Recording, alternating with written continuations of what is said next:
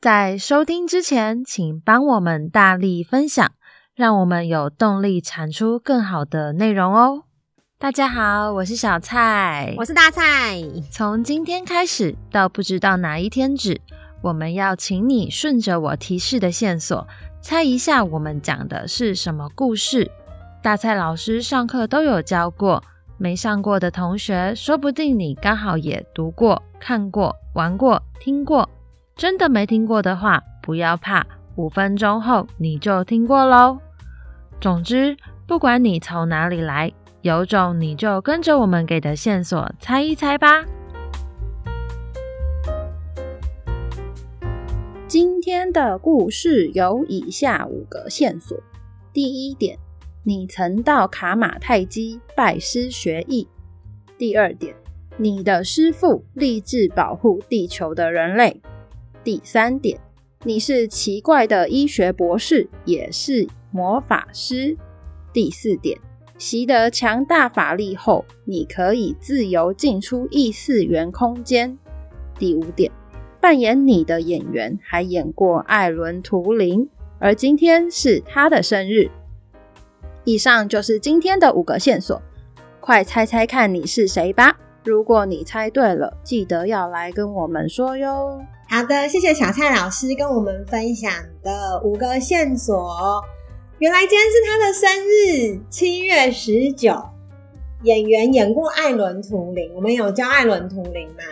然后还有演这部电影，同时间他还有演很多人很喜欢的《新世纪福尔摩斯》，就是你们知道那个 B.C.，他的全名好难念哦，班尼迪特康伯拜区，这是他的演员。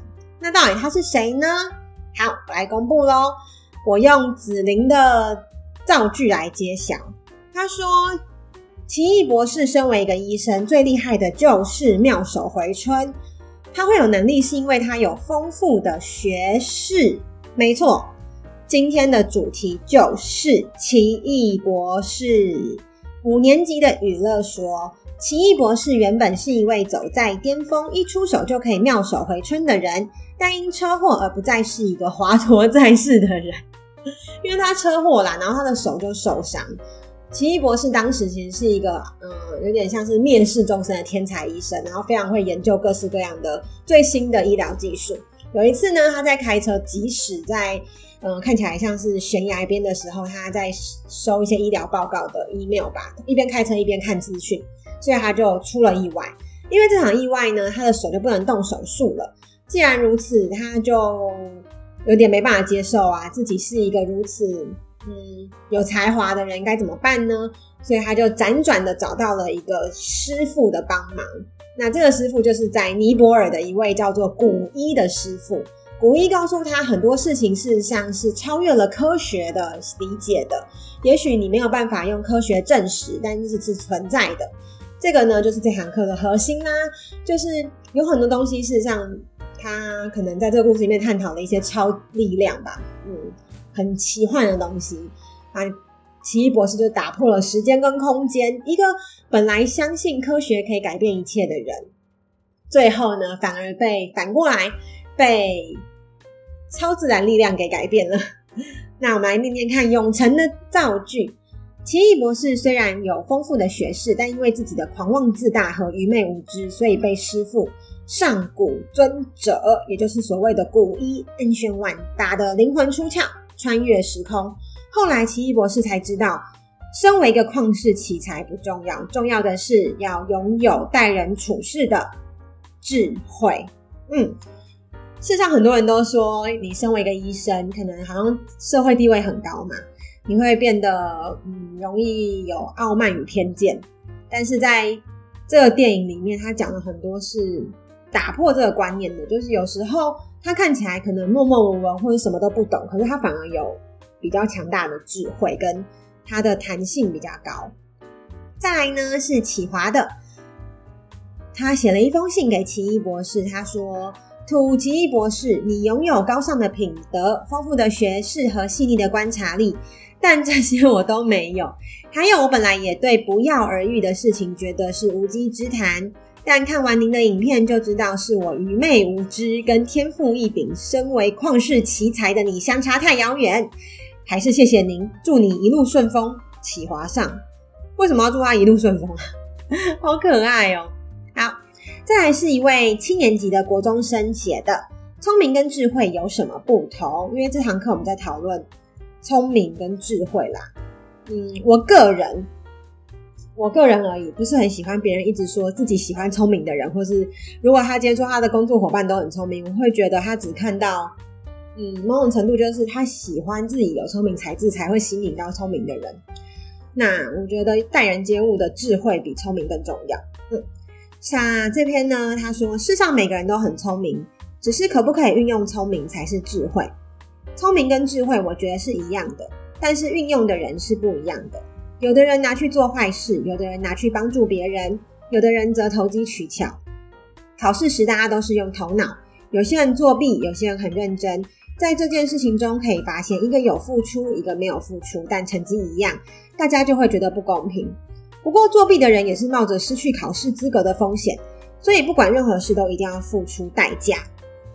好，但这篇好像没有什么讲到最后结尾的时候有点可惜。如果可以再包回来，就是总结，就是事实上每件事情都要付出代价。那你既然知道每件事情都要付出代价，聪明跟智慧的不同在于，智慧它可以去消化这一切。聪明的人可能他并没有办法接受这个世界不如他预期哦，有时候反而是这样。那智慧是要需要时间去长出来的，我们也没办法苛求大家现在就要有。好，再来呢，也是一位同学的日记。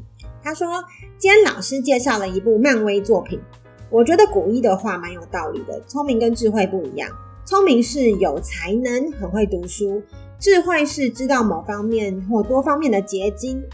但我并不认为电影内的真事情是真的或假的，因为很多事情确实会被列为超自然，同时也有很多事情可以被列为科学。我想，如果真的把灵魂推出肉体，还有任意穿越时间跟空间，那就变得太荒谬了。所以，我觉得这部电影不是很科学。哦，这是他的日记啦。他看完了这个奇异博士这个故事之后，他的想法是觉得奇异博士可以去。穿越时间跟空间这件事情不科学。好，最后呢是佩玲写的。佩玲在这个奇异博士的作文里面有一篇，我们是说你想成为一个怎样的人？他说我想成为有朋友的人，因为如果你有朋友，不但可以跟他诉说你感到开心或难过的事，他大部分都会放下手边的工作或事情，静下来听你说，让我们感到一种温馨的感觉。有时候也许会吵架，但最后吵完还是一样会和好，让我们觉得有朋有可靠的朋友真的很棒。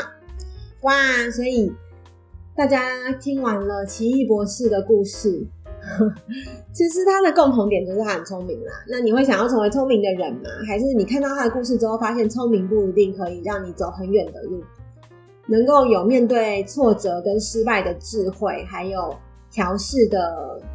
情绪那好像才比较是可以带你走很远的。那你想要成为怎么样的人呢？